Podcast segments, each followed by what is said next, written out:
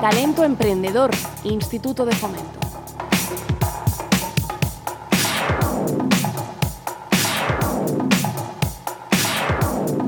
Más se perdió, se perdió en Portugal, eh, que decía el clásico. Eh.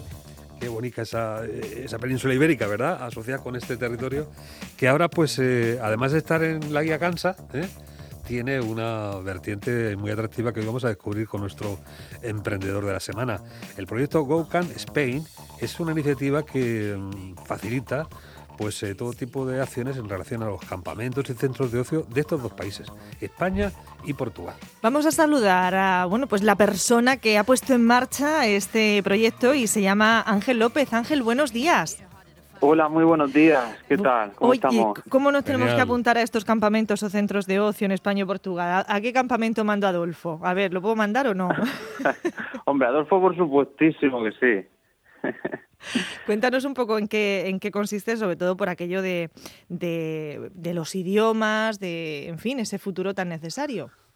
Sí, multiculturalidad sobre todo. Pues mira, Go Can Spain es, eh, para que lo entendamos de una manera fácil, es una startup que lo que pretende es facilitar eh, la llegada de cualquier profesional nativo, ¿vale? Cualquier profesional nativo eh, que esté relacionado con la educación, ¿vale? A campamentos y centros de España y Portugal, ¿vale? Por así decirlo. Más aparte, bueno, eh, eh, creamos, les ayudamos con, con, la, con las programaciones bilingües, ¿vale? Digamos, una adaptación curricular, ¿no? A todo el enfoque bilingüe. Y también eh, les ayudamos a gestionar, ¿no? las solicitudes para los fondos regionales, ¿no? Para, para las ayudas al, al bilingüismo. Así es. ¿Cómo se te ocurre esta, esta idea? Y cuéntanos un poco cómo la has puesto en marcha, cómo te han ayudado desde, desde el Info. Pues eh, bueno, el Info, la verdad que eh, hay que decirlo, estamos muy bien representados, lo que es el ecosistema emprendedor aquí en la región de Murcia, porque el Info tiene unas iniciativas que dan mucho respaldo y mucha motivación, ¿no? que al fin y al cabo es, es, lo importante ¿no? de, los emprendedores. Y, y, bueno, a mí se me ocurrió esta idea eh, por una beca que me dio el Ministerio de Educación, las famosas becas MEC, que, te daban un, una cierta cantidad de dinero para eh, hacer una estancia lingüística en cualquier país anglófono del mundo. ¿Vale? Ojalá existieran ese tipo de becas. Entonces yo fui a Canadá y estoy allí tres meses estudiando y fue, digamos, cuando yo tuve ese punto de inflexión, ¿no? Cuando yo vi cómo funcionaba realmente la industria de los programas de intercambio cultural y fue como entonces fue como un antes y un después, me gustó mucho y, no sé cómo le daban forma a todas las experiencias internacionales, el multiculturalismo, cómo de alguna manera mejoraban eh, los proyectos educativos ¿no? del país con todo este multiculturalismo de, de fuera y pues me gustó y siempre quiero importar esa idea aquí a España. Bueno, estábamos hablando con eh, Ángel López, que además tiene en su poder el premio Emprendedor Excelente de la red PYME, del Instituto de Fomento.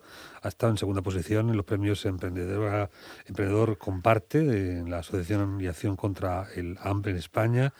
Eh, finalista en Spin-Off, otra eh, iniciativa de la UCAN a las startups más innovadoras. Y premio a la innovación también por el programa europeo Erasmus eh, para jóvenes emprendedores en Portugal.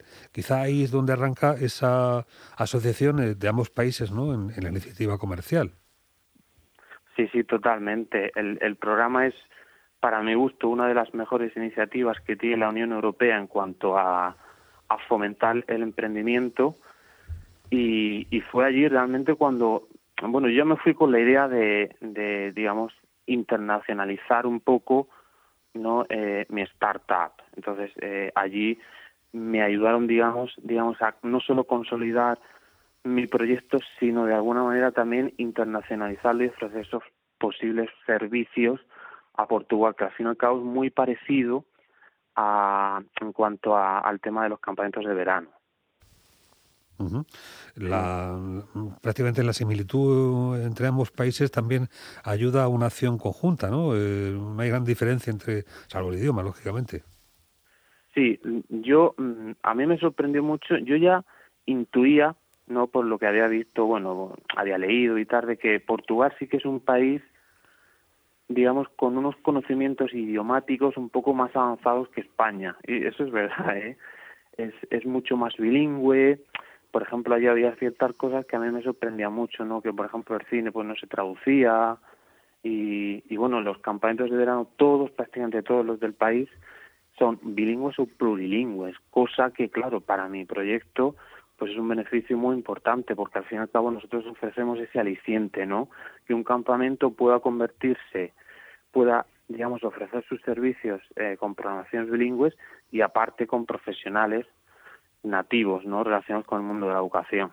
Claro, pero en vuestro caso no sois los propietarios de estos eh, centros de, de ocio eh, ni campamentos, ¿cómo, cómo, cómo los hacéis para agruparlos?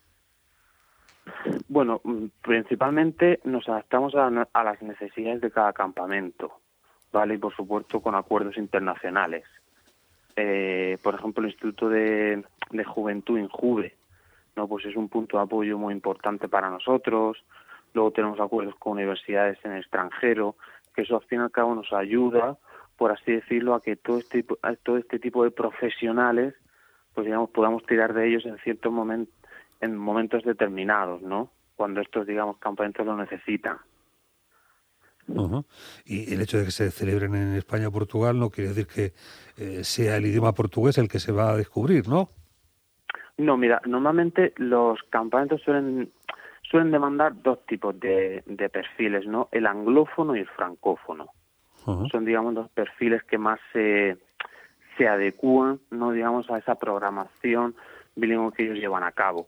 Sin duda, anglófono aquí en España, en Portugal sí que el francófono también se lleva mucho allí. Sí, lo que pasa es que el, idioma nativo será el que vehicularizará ¿no? Eh, esas, eh, esas lenguas eh, a incorporar.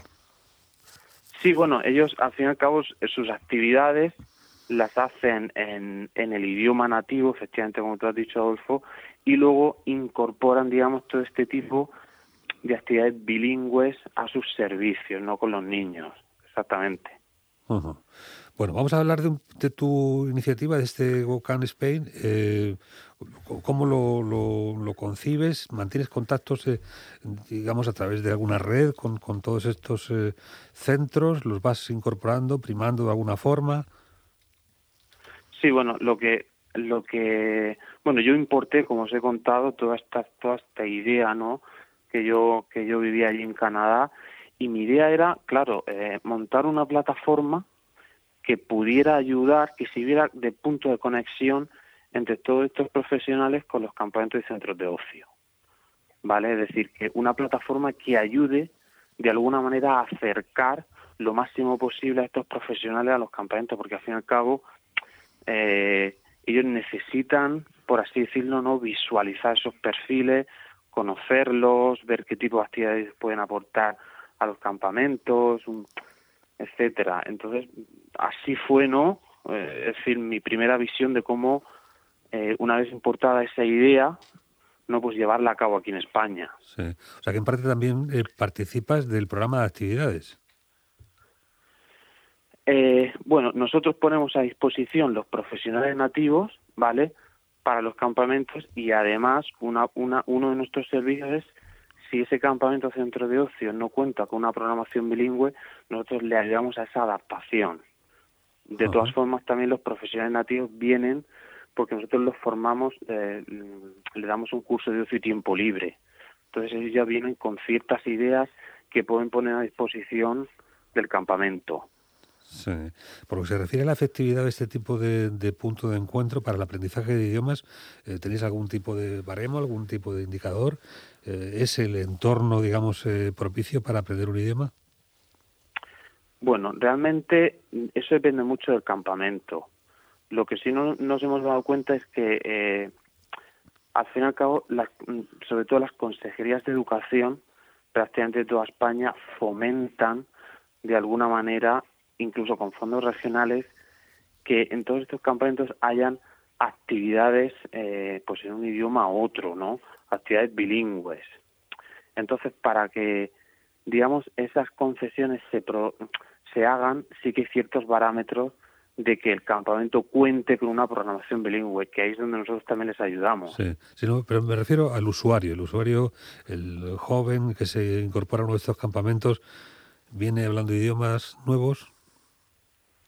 Hombre, sí, lo ideal es que mínimo sea nativo en, en, inglés o francés y aparte tenga una, digamos, un cierto, o sea, que se entienda, ¿no? En, en, castellano o en portugués, ¿no? Que es donde va a hacer las actividades. Sí. Sí, para que, que, se participe de ese campamento, yo mando a mis hijas y van a venir eh, hablando idiomas, ¿no? Hombre, eso, eso, eso es el objetivo total, claro que sí. Sí, mucha, mucha, inmersión hace falta, ¿eh? yo creo, para conseguirlo y muchos días, porque estamos hablando de una quincena más, o menos, ¿no? Sí, bueno, aquí en España normalmente los campamentos suelen durar entre 15 y mes y medio. Hay campamentos con, una, con cierta infraestructura que suelen hacer eh, actividades dos meses, sobre todo los campamentos del norte. No, pero bueno, pero yo diría que eh, lo, mm, en torno a un mes, más o menos. Esperemos que, este año también pues todo mejore. Ya el, verano pasado se pudieron celebrar, ¿verdad, Ángel, algunos de, estos campamentos en muchos eh, puntos de, del país y esperamos, bueno, pues eh, tener esa esperanza puesta en, en este verano y, que todo funcione bien.